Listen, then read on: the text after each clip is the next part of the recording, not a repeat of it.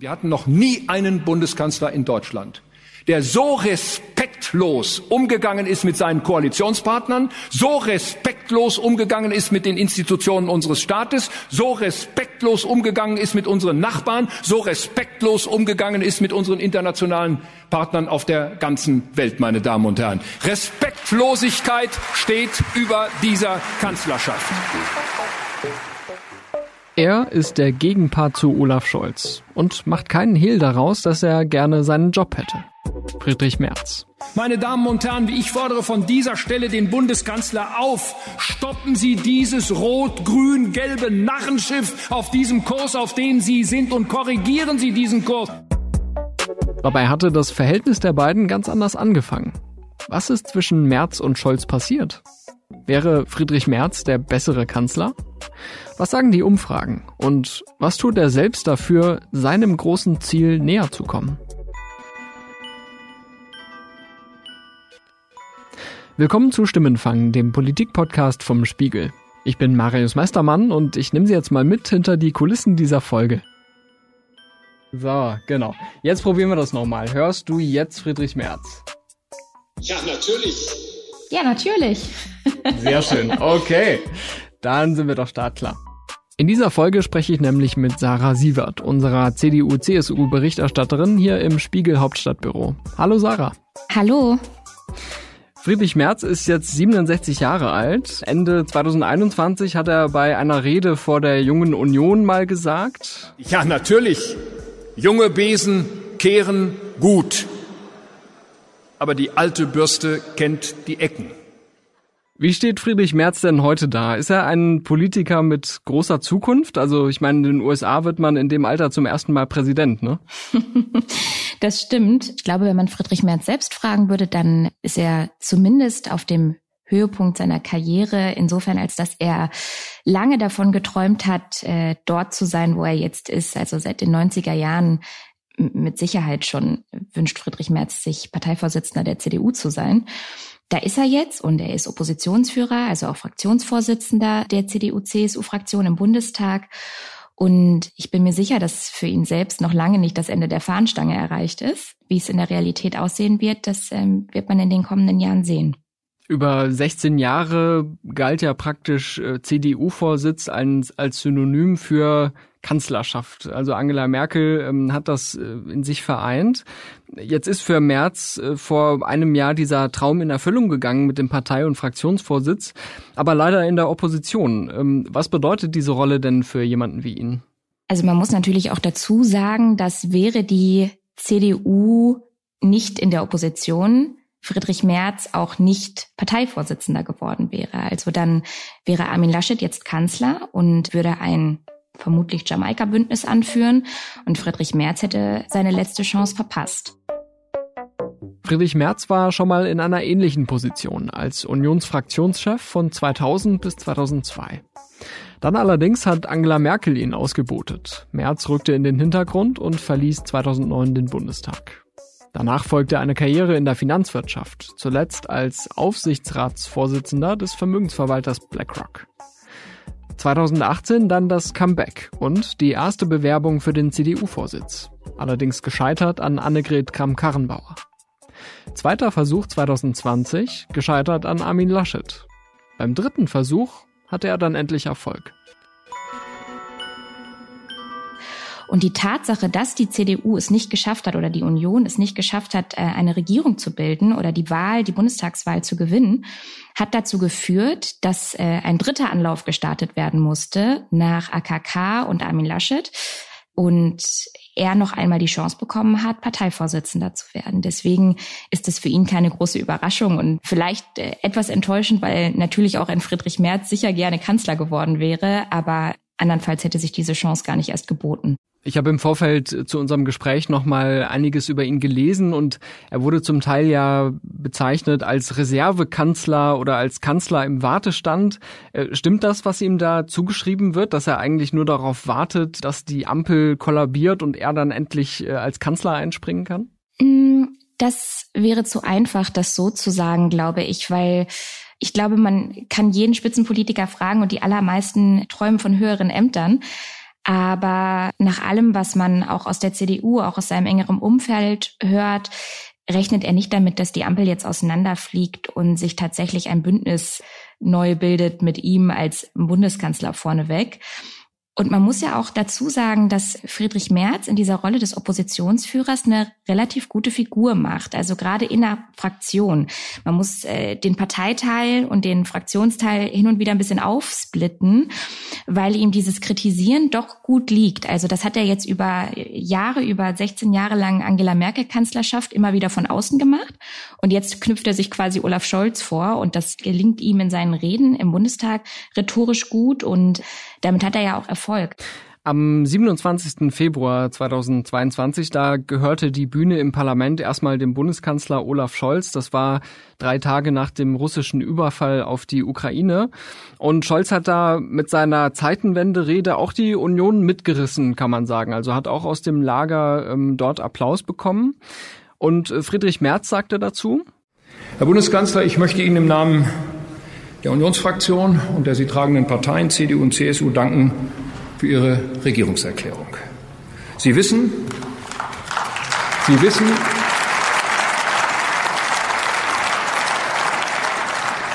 dass wir sehr darum bemüht sind, mit Ihnen und den Sie tragenden Koalitionsfraktionen einen gemeinsamen Weg in dieser Zeit einer großen Herausforderung zu gehen. Was sagt das denn aus über den Oppositionsführer Friedrich Merz? Äh, was wollte er damit bewirken? Ich glaube, man muss sehen, dass die Zeitenwende, die Olaf Scholz am 27. Februar eingeleitet hat, genauso von der Union hätte kommen können. Und alles andere wäre zu dem Zeitpunkt äh, völlig unglaubwürdig gewesen anstelle der Union und hat ja auch in den Reihen der Abgeordneten zu großer Überraschung geführt. Also ähm, Olaf Scholz hat nicht nur die eigenen Leute mit, mit seiner Ankündigung und dem 100 Milliarden Sondervermögen überrascht, sondern auch die Opposition. Er wusste, glaube ich, relativ schnell, also Merz wusste, glaube ich, relativ schnell, dass das für die Union eine riesige Chance sein kann, weil klar war, der Bundeskanzler braucht ihn und braucht die Fraktion und die ähm, Zustimmung der Union. Dementsprechend war das so das erste große Ding, wo die Union Einfluss nehmen konnte. Ne? Also das war dann irgendwie für ihn, glaube ich, relativ schnell klar. In den Monaten darauf hat Merz und hat die Unionsfraktion ja dann immer wieder versucht, die Bundesregierung unter Druck zu setzen und vor sich herzutreiben. Also Merz ist zum Beispiel nach Kiew zum Präsidenten Volodymyr Zelensky gereist, bevor Scholz sich dazu durchringen konnte. Und äh, die Union hat auch Anträge im Bundestag eingebracht, als es zum Beispiel um die Lieferung schwerer Waffen ging und die Ampel da gezögert hat. War das vor allem Show, also zu zeigen, ah, wir sind da, wir setzen euch unter Druck, oder war das tatsächlich auch ein wichtiger Push für die Bundesregierung? Die Ampel hat für die Union einfach wahnsinnig viel Angriffsfläche gelassen. Also das waren äh, herausragend schwierige Zeiten und ein Krieg in Europa, der ähm, wirklich viel Führung bedarf, auch in Deutschland. Und Olaf Scholz hat mit der Zeitenwende einen großen Aufschlag gemacht. Da muss man klar unterscheiden. Das hat er äh, zu dem Zeitpunkt genau richtig gemacht und hat danach aber regelmäßig vergessen zu kommunizieren. Und so wirkte es dann ständig, als müsste die Ampel getrieben werden von der Opposition. Die Union hat da auch klar ihre Chance ergriffen und gesehen und dann regelmäßig Druck gemacht, so dass es dann am Ende ganz oft so wirkte, als hätte die Union die Ampel dahin getrieben, Waffen zu liefern. Und dadurch, dass äh, Olaf Scholz in der Kommunikation so viele Fehler gemacht hat oder sich so schwer getan hat, hat der Friedrich Merz da das Feld eigentlich relativ ja, überlasten. Ein halbes Jahr nach dieser Zeitenwende-Rede im September, da hatte sich der Ton von Merz äh, schon stark verändert. Da hat er nämlich zu Scholz gesagt, Herr Bundeskanzler, wir müssen es leider feststellen, wir können den von Ihnen gegebenen Zusagen nicht vertrauen. Was ist passiert in der Zwischenzeit? Also hat Scholz Merz äh, nicht mehr berücksichtigt oder wie kam es dazu, dass er so ein ziemlich hartes Urteil über den Kanzler gefällt hat? Merz hatte am Anfang ein wahnsinniges Interesse daran, gut mit ihm zusammenzuarbeiten oder irgendwie mit ihm zusammenzuarbeiten. Vielleicht gar nicht mal, weil er Scholz als Person so sehr respektiert, sondern vielmehr das Amt. Also Friedrich Merz hat einen wahnsinnigen Respekt vor dem Amt des Bundeskanzlers, was ja auch in der Natur der Sache liegt. Und hatte ein großes Interesse daran, dass die regelmäßig im Austausch bleiben. Und auf Seiten von Olaf Scholz war dieses Interesse irgendwie offenkundig nicht so da, ihn da regelmäßig versetzt und nicht eingebunden in Dinge und man hat auch zunehmend gemerkt, dass Merz das störte und er hat äh, innerhalb der Partei sich darüber beklagt. Enge Vertraute von ihm haben, haben immer wieder erzählt, dass, ihn, dass ihn das sehr wohl stört und dass er dadurch auch äh, in gewisser Weise frustriert wurde.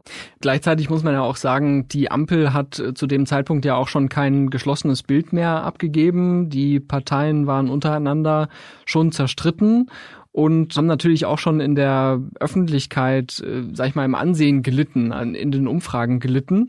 Und Friedrich Merz hat dann äh, kurz nach dieser Aussage, die wir gehört haben, äh, kurz danach hat er dann beim Blick auf die Umfragen Folgendes festgestellt. Wir sind zurück auf Platz eins unter den deutschen Parteien, die Christlich-Demokratische Union. Also tatsächlich hat die Union die SPD dann in den Umfragen hinter sich gelassen. Äh, zuletzt, in den vergangenen Tagen, lag die Differenz sogar bei bis zu 10 Prozentpunkten. Also die Union kratzt wieder an den 30 Prozent. Ähm, was sagt das denn aus, dass die Union mit März jetzt sich da wieder auf Platz eins schieben konnte? Das sagt vor allen Dingen viel über die Ampel aus und über die Schwächen der Ampel und ja, das Regierungshandeln der Ampel. Natürlich äh, hat Friedrich Merz einen großen Teil dazu beigetragen, dass die Union äh, sich so ein bisschen gefangen hat. Ne? Also da gab es ganz andere Zeiten, wo wirklich äh, ungefähr wöchentlich Streits, innerparteiliche Streitigkeiten öffentlich ausgetragen wurden und äh, Sachen aus Sitzungen rausgegangen sind. Gibt es natürlich jetzt zunehmend wieder. Nichtsdestotrotz muss man ihm auf jeden Fall anrechnen, dass er den Laden äh, einigermaßen wieder zusammengefegt bekommen hat. Oder gebürstet, je nachdem, wie man es. Oder, oder äh, gebürstet, ja. Die Stärke der Union in den Umfragen als Partei oder als Parteienduo, ähm, die kann nicht darüber hinwegtäuschen, dass die persönliche Beliebtheit von Friedrich Merz recht beschränkt ist. Und da hören wir nochmal in die aktuellen Umfrageergebnisse bei NTV rein. Ein Dämpfer erhält er auch bei der Frage, ob er denn der richtige Kandidat für die nächste Bundestagswahl ist. Diese Frage nämlich beantworten nur 21 Prozent mit Ja. Die klare Mehrheit allerdings von 57 Prozent, die ist der Meinung, nein, er ist nicht der richtige Kandidat. Andere, wie zum Beispiel Markus Söder, Hendrik Wüst oder auch Daniel Günther, die wären doch deutlich besser geeignet. Und selbst bei den eigenen Anhängern, da halten ihn nur 40 Prozent für geeignet. Das klingt erstmal ziemlich bitter. Wie kann das denn sein, dass 40 äh, Prozent der eigenen Anhänger ihn nur für geeignet halten? Eigentlich haben Olaf Scholz und Friedrich Merz ähm, so ein paar Sachen gemeinsam und in einem wichtigen Punkt unterscheiden sie sich aber. Also es sind beides so typische Alpha-Männchen, ne? Sehr sachlich vom Typ her, denken sie wissen es immer besser, lassen sich ungern was sagen. Der Auftritt in, in, ähnelt sich insofern doch immer wieder sehr. Im Parteienspektrum ist es aber ganz interessant, weil Olaf Scholz als SPD-Kandidat eher am konservativen Lager sich bewegt, Friedrich Merz aber auch. Und wenn man mal auf die letzten Bundeskanzler zurückblickt, dann haben wir mit Gerhard Schröder einen eher moderaten beziehungsweise konservativen SPDler, mit Angela Merkel eine eher liberale oder eher linksgerichtete CDU-Kanzlerin und jetzt mit Olaf Scholz das gleiche wieder andersrum.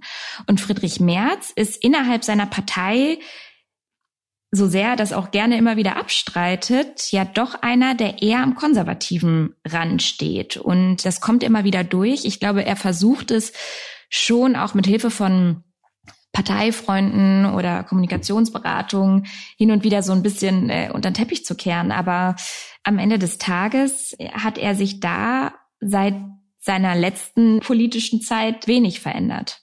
Kritik muss er ja auch immer wieder von, ich sag mal, potenziellen künftigen Koalitionspartnern einstecken. Zum Beispiel vom FDP-Chef Christian Lindner. Der sagte nämlich kürzlich bei einer Parteiveranstaltung, äh, ohne März beim Namen zu nennen, aber doch recht offensichtlich.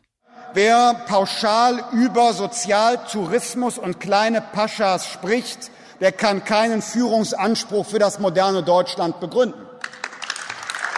Das braucht differenziertere Urteile. Und damit wären wir bei der womöglich größten Stärke und gleichzeitig größten Schwäche von Friedrich Merz, seine Rhetorik. Wir hören uns nochmal die Aussagen an, auf die Lindner anspielt, bevor wir da im Einzelnen drauf eingehen. Wir sehen mit großer Besorgnis, äh, dass äh, die Entscheidung der Bundesregierung ähm, vom äh, System der Asylbewerberleistung auf das System der Arbeitslosengeld II Zahlungen überzugehen im Frühjahr zu erheblichen Verwerfungen auch bei den Flüchtlingen aus der Ukraine führt. Wir erleben mittlerweile einen Sozialtourismus dieser Flüchtlinge nach Deutschland, zurück in die Ukraine, nach Deutschland, zurück in die Ukraine. Also das hat er im vergangenen Sommer bei Bild TV gesagt und die Aussage hat er kurz darauf zurückgezogen und sein Bedauern ausgedrückt, weil das Wort Sozialtourismus, das hätte er auch wissen können, das war 2013 schon Unwort des Jahres und ähm, hat bei vielen dann Empörungen ausgelöst, weil sie dachten, so kann man doch nicht über die Kriegsflüchtlinge aus der Ukraine reden. Ähm, war das ein Zeichen von Lernfähigkeit, dass er dann gesagt hat, ja, dieses Wort war ein Fehler? Oder ist das auch eine Art von ähm, Austesten, wie weit er gehen kann eigentlich? Also ich glaube eher letzteres, beziehungsweise ich weiß gar nicht, wie viel Methode das bei ihm immer so hat. Also es macht ja doch auch immer häufiger den Eindruck, als gäbe es Dinge, die er sich strategisch zurechtlegt und die er dann kommuniziert in solchen Sendungen, Gesprächen, Interviews, wie auch immer. Und dann gibt es Momente, wo ihm einfach ja Dinge entgleiten, die ihm nicht entgleiten sollten. Und da passiert dann sowas. Zumal ich es äh, immer wieder interessant finde, dass es heißt, er habe sich entschuldigt für die Sozialtourismus-Aussage. Wir kennen das vielleicht alle aus dem Privaten. Ich finde, das ist so eine Non-Pology. Wenn ich sage, es tut mir leid, wenn du dich verletzt fühlst. Also das ist so, eigentlich tut es mir nicht leid, dass ich das gesagt habe, aber es tut mir leid, wenn du dich davon verletzt gefühlt hast. Also das muss man natürlich dabei auch immer berücksichtigen. Und jenseits dessen gab es, soweit ich das äh, mitbekommen habe, zumindest keine richtige Entschuldigung. Du hast recht, er hat, also diese Rhetorik hat ihm in der Vergangenheit immer wahnsinnig geholfen. Also Friedrich Merz war schon früher, also Anfang der 2000er, als er Fraktionsvorsitzender war, ein begnadeter Redner. Also der hat eine super Rhetorik. Da ist er auch besser als der Bundeskanzler. Also da, das ist ein klarer Vorteil gegenüber Olaf Scholz, dass er sich ins Plenum stellen kann und die Leute hören zu und werden mitgerissen und er bekommt Aufmerksamkeit dafür. Also das funktioniert gut. In Momenten, in denen er dann aber eigentlich viel moderater auftreten müsste oder auf sensible Sprache achten sollte, da ähm, wird ihm das dann ganz oft zum Verhängnis. Und wenn man mal äh, zurück auf die Zahlen guckt, dann hat die CDU ist zwar stärkste Kraft, liegt aber immer noch konstant bei unter 30 Prozent. Und ich weiß, die Allensbach-Umfrage letzte Woche wurde in der CDU groß gefeiert, weil sie da mal bei 31 waren. Aber jenseits dessen sind es immer irgendwie so 27, 28 Prozent. Und wenn man innerhalb der Partei fragt, wo sind denn Mobilisierungsmöglichkeiten? Also wo können sie denn noch mehr Wählerpotenzial mobilisieren? Dann kommen immer die gleichen Antworten. Es kommt immer bei den Frauen, bei den jungen Leuten und bei den Migrantinnen und Migranten. Und dann frage ich mich so ein bisschen, A, wie ist die Strategie dafür? Und B, ob klar ist, dass das mit so einer Sprache nicht zu erreichen ist oder nur schwer zu erreichen ist. Das zweite Beispiel ist erst wenige Wochen alt und fiel in Zusammenhang mit einer Debatte bei Markus Lanz über die Silvesterkrawalle in Berlin. Wir sprechen hier über Leute, die eigentlich in Deutschland nichts zu suchen haben, die wir hier seit längerer Zeit dulden, die wir nicht zurückschieben, die wir nicht abschieben, und bei denen wir uns dann darüber wundern, dass es hier solche Exzesse gibt. Und das fängt ja nicht mit Berlin und Neukölln an. Sprechen Sie mal mit Lehrerinnen und Lehrern in den Grundschulen, was die jeden Tag erleben, auch an verbaler Gewalt. Und dann wollen Sie diese Kinder zur Ordnung rufen und die Folge ist, dass die Väter in den Schulen erscheinen und sich das verbitten, insbesondere wenn es sich um Lehrerinnen handelt, dass sie ihre Söhne, die kleinen Paschas, da mal etwas äh, zurechtweisen. Da fängt es an. Und interessanterweise im Unterschied zum Sozialtourismus, bei dieser Äußerung bleibt Merz, obwohl ihm das auch aus den eigenen Reihen Kritik eingebracht hat.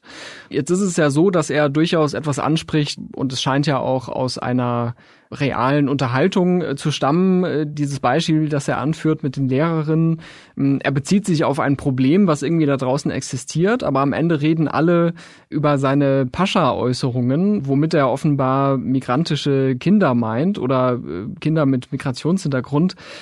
Ähm, macht er sich da so ein Stück weit auch das kaputt, dass er eigentlich ja, sag ich mal, echte Probleme ansprechen will? Absolut. Also du hast vollkommen recht, dass das eigentliche Problem dadurch total in den Hintergrund rückt, beziehungsweise das, was er eigentlich ansprechen wollte. Und der Fokus auf dieser Pascha-Äußerung liegt. Und Friedrich Merz macht ja gerne die Medien dafür verantwortlich, dass das so rüberkam, wie es rüberkam, weil wir ausgewählte Ausschnitte senden. Und ähm, er hätte doch auch auf die anderen verwiesen, die sich so gut integrieren und die besser integriert sind als manche Deutsche.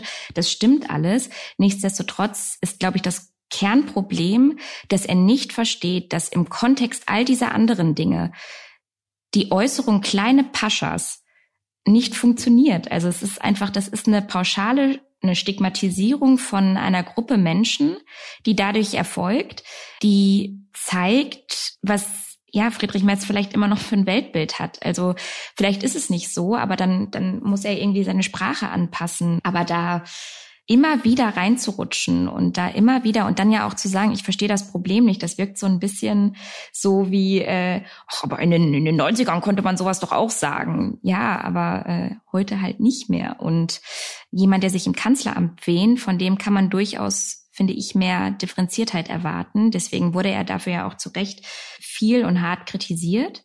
Nichtsdestotrotz kann man das Problem ansprechen und nichtsdestotrotz gibt es Integrationsprobleme in Deutschland und damit man das Thema aber, also damit bei dem Thema nicht auf der einen Seite sofort die Jalousien runterfahren, muss man in seiner Sprache eben sich sehr ausgewählt ausdrücken und auch sehr sensibel sein und ähm, aufpassen, dass man nicht die andere Seite vor den Kopf stößt. Und das ist ihm hier in diesem Fall nicht gelungen. Er hat sich damit ja auch den Vorwurf eingehandelt, mit seiner Rhetorik ja tief am rechten Rand zu fischen. Ähm, kurz vor seinem Amtsantritt als CDU-Chef hatte Friedrich Merz aber noch dem Spiegel gesagt, mit mir wird es eine Brandmauer zur AfD geben. Also er wollte diese klare Abgrenzung gegen Rechtsaußen, gegen Rechtsradikalismus. Und er sagte auch, er wolle im Verhältnis zur AfD von Anfang an, Zitat, sehr konsequent sein. War er das denn bisher gegenüber der AfD? Das war er schon, das würde ich schon sagen. Und er zieht da auch klar rote Linien. Was ich ganz interessant finde, ist, das ist mir äh, vergangene Woche bei einem Termin von ihm in Neukölln mal wieder aufgefallen, dass er im Zusammenhang mit der AfD nur über Antisemitismus spricht. Also er sagt, das sind Menschen, die nach wie vor sich antisemitisch äußern, damit wollen wir nichts zu tun haben. Das ist genau richtig und das ist auch gut, dass er da so klare Linien zieht. Gleichzeitig spricht er den Fremdenhass, den Rassismus, die Äußerungen, die äh, auch gegen Homosexuelle und andere Diversitäten äh, unserer Gesellschaft fallen im Bundestag regelmäßig seitens der AfD. Das spricht er nicht an. Jetzt kann man natürlich sagen, es ist ein bisschen ähm, in Richtung Whataboutism, also äh, was soll er denn noch alles ansprechen? Aber das ist ja ein Kernproblem bei der AfD und ein Kernthema, auch gerade im Osten beispielsweise. Da könnte er, finde ich, schon klarer in seinen Aussagen sein. Ähm, was die Abgrenzung angeht, ist er aber doch, also insgesamt zu der Partei sehr klar. Die Abgrenzungsfrage zu Rechtsradikalen, die stellt sich allerdings nicht nur mit Blick auf die AfD. Also äh, in jüngster Vergangenheit hat der Fall des früheren Verfassungsschutzpräsidenten Hans-Georg Maaßen nochmal die Frage aufgeworfen, wo eigentlich die Brandmauer der Union steht. Maaßen hatte kürzlich in einem Interview behauptet, es gebe Rassismus gegenüber weißen Menschen. Diesen nicht anzuerkennen sei, Zitat, Ausdruck einer grün-roten Rassenlehre, nach der Weiße als minderwertige Rasse angesehen werden und man deshalb arabische und afrikanische Männer ins Land holen müsse. Ich muss, glaube ich, nicht erklären, was das für ein Quatsch ist. Und da wurde es dann auch der CDU-Spitze zu wild. Obwohl, muss man sagen, Maaßen schon öfter mit rechtsradikalen und antisemitischen Aussagen aufgefallen war. Hm, jetzt gibt es eine Bewegung, ähm, die Partei setzt Maßen unter Druck, die CDU zu verlassen und will im Zweifel sogar hm, ja ein Parteiordnungsverfahren gegen ihn einleiten. Gehen Merz und die CDU damit angemessen um mit dieser Personalie? Ich glaube schon, dass sie damit auch was wagen und dass sie damit auch ein Risiko eingehen, weil für Hans-Georg Maaßen ist das jetzt die letzte große Bühne. Die wird er auskosten bis zum Get-No und er wird regelmäßig in der Presse sein, immer im Zusammenhang mit der CDU, immer als CDU-Mitglied. Deswegen werden das jetzt äh, definitiv keine leichten Zeiten für die Partei. Gleichzeitig ist es genau richtig, so jemanden auszuschließen und ähm, in dem Zusammenhang würde ich auch sagen, dass es richtig ist, den Unvereinbarkeitsbeschluss äh, mit der Werteunion jetzt doch nochmal durchzusetzen, weil die CDU sich eben fragen muss, was das für Personen sind, die da Mitglieder sind und die sich gleichzeitig als Christdemokraten verstehen, die ja sagen, sie sind der eigentliche Kern der CDU und der Rest ist komplett nach links gerutscht. Wenn die CDU dafür nicht steht und wenn Friedrich Merz dafür nicht steht, dann kann man sich davon klar abgrenzen und das tun sie auch und das ist, äh, finde ich, genau richtig. Also nochmal kurz zur Klärung. Die, die Werteunion ist dieser ziemlich weit rechts stehende Verein, äh, der eben für sich in Anspruch nimmt, ähm, die wahren Werte der CDU zu repräsentieren, aber keine offizielle Parteiorganisation ist. Und diese kleine Gruppierung hat jetzt Maaßen auch zu ihrem Vorsitzenden gewählt. Das ist also was, das würde die CDU am liebsten hinter sich lassen. Aber jetzt gucken wir nochmal nach vorne, weil es gibt ja auch große Zukunftsthemen, die die Partei beschäftigen und auch beschäftigen müssen, wenn sie sich wieder eine Machtperspektive erarbeiten will. Damit meine ich vor allem die Klimapolitik. Mitte Januar hat die CDU eine Klausurtagung abgehalten und Friedrich Merz sagte dann im Anschluss, wir bekennen uns ausdrücklich zu den Klimazielen, auch zu den internationalen Abkommen, die geschlossen worden sind, auch zu dem Ziel, in Deutschland bis spätestens 2045 klimaneutral zu sein. Wir wissen aber auch, dass nur mit Vermeidung von CO2 die Probleme nicht zu lösen sind. Wir haben uns deswegen sehr ausführlich auch mit äh, Technologien beschäftigt, wie man CO2 zum Beispiel speichern kann, wie man CO2 zurückgewinnen kann und wie man möglicherweise sogar mit CO2 neue Produkte äh, erzeugen kann. Also da schwingt bei Merz so ein gewisser Technologieoptimismus mit, was die Lösung der Klimakrise oder sag ich mal den Umgang damit angeht. Hat die CDU denn wirklich einen Plan in der Klimapolitik? Das kommt drauf an, wen man in der CDU fragt. Es gibt Teile in der CDU, die sich schon sehr lange mit dem Thema befassen, beziehungsweise die dem Thema eine große Bedeutung zuschreiben. Das ist Andreas Jung, das ist eine Wiebke Winter von der Klimaunion, die ja auch eins der zentralen Gesichter im letzten Bundestagswahlkampf war und jetzt Spitzenkandidatin in Bremen ist. Und das waren aber lange nicht die Parteispitzen in der CDU. Und aktuell habe ich noch das Gefühl, dass die Antwort der Parteispitze, also Friedrich Merz oder auch Jens Spahn, der ja für das Thema in der Fraktion verantwortlich ist, ganz häufig ist, ja, die Technologien, die lösen das Problem schon für uns hinter vorgehaltener Hand wird dann irgendwie über den Neubau von AKWs gesprochen und über die Möglichkeiten der Kernfusion gesprochen. Aber im Endeffekt setzen sie sich mit dem Thema, glaube ich, noch nicht ausreichend auseinander. Und wichtig ist es auf jeden Fall. Und es wird keine Klimatransformation an der CDU vorbeigeben. Das, das ist einfach nicht machbar. Deswegen ist es ähm, super wichtig, dass sie sich zumindest mal mit dem Thema auseinandersetzen. Ich will noch auf ein anderen, äh, anderes Politikfeld äh, zu sprechen kommen, wo es Merz durchaus gelungen ist, Akzente zu setzen. Also Friedrich Merz hat für sich und die Union in Anspruch genommen, das Bürgergeld der Ampel, also im Bereich der Sozialpolitik, entscheidend gebremst zu haben. Da geht es also um die Nachfolge von Hartz IV. Und da hören wir auch noch mal rein, äh, wie er das ausgedrückt hat. Diese Vertrauenszeit wird komplett gestrichen und damit ist im Grunde genommen auch der Kern des Bürgergelds, so wie die Koalition es geplant hat, komplett gestrichen. Also die Ampel hat immer gesagt, wir wollen diese Sozialleistungen menschlicher gestalten, wir wollen weg von den Sanktionen, zumindest ein Stück weit. Und dann kommt Merz und sagt, so, das ist gestrichen hier im Kern. Ist das wieder der alte Friedrich Merz, äh, dem man ja auch oft soziale Kälte vorgeworfen hat? Es ging ja der Union vor allen Dingen darum, also es ging um die Karenzzeit, es ging um das Schonvermögen und es ging aber vor allen Dingen darum, dass man eben sagt, Arbeit muss sich lohnen und ähm, das Prinzip von fordern und fördern.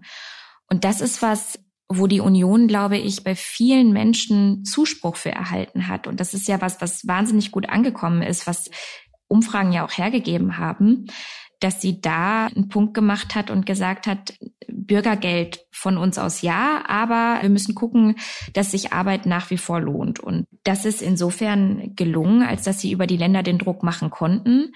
Es ist natürlich auch mit Friedrich Merz nach Hause gegangen, wobei man da natürlich sagen muss, also der Fluch in der Opposition, dass man einfach wahnsinnig wenig äh, Spielraum hat, jenseits des vor sich hertreibens und dann hoffen, dass vielleicht doch noch was passiert, ist der einzige Hebel, den man jenseits dessen hat, das der Bundesrat. Und das heißt, dass ein äh, Friedrich Merz natürlich auch immer darauf angewiesen ist, dass die Ministerpräsidenten, und da kann ich jetzt tatsächlich nur von Männern sprechen, weil es ja bei der Union nur Männer sind, mitziehen. Der FDP-Fraktionschef Christian Dürr, der hat im Bundestag mal mit folgender Aussage für Lacher gesorgt. Ich fand ähm, an der Stelle, aber Sie haben es in der Rede nicht untergebracht, Herr Merkel, aber die Haltung der Union bemerkenswert. Sie machen ja dieser Tage, dieser Tage viele Termine. Oh, ist es dir aufgefallen? Ja. Herr Merkel. Die Ironie.